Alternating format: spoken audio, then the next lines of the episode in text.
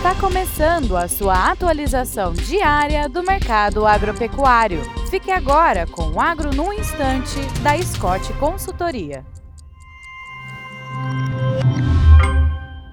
Olá, meu nome é Alcides Torres, eu sou engenheiro agrônomo e analista de mercado da Scott Consultoria e estamos aqui para mais um Agro no Instante. E o papo de hoje é a participação do Brasil na proteção da flora e da fauna. O território brasileiro é dividido em seis biomas. O bioma amazônico, que tem 412 eh, milhões e 200 mil hectares, onde 51% eh, estão destinados à proteção ambiental. A gente tem o Cerrado, com 203 milhões e 900 mil hectares, com 12,2% dessa área destinada à proteção ambiental. A Mata Atlântica, com 110 milhões e 600 mil hectares, com 9,1% desse território protegido. Temos a Caatinga com 82 milhões e 600 mil hectares, sendo 7,9% eh, em território protegido. O Pantanal com 15 milhões e 100 mil hectares, sendo 5% protegido, e o Pampa, com 17 milhões e 700 mil hectares, com 2,9% protegido. O Brasil detém 7% das terras continentais do planeta. É, desconsiderando a Antártida, a área protegida corresponde a 14% das terras protegidas no mundo. E excluindo a Argentina, a soma das áreas protegidas no Brasil é maior do do que a extensão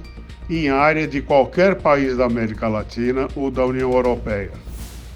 Para vocês verem que o Brasil está fazendo a sua parte para a preservação do meio ambiente e para o bem-estar da comunidade global. É isso aí, bons negócios e até breve.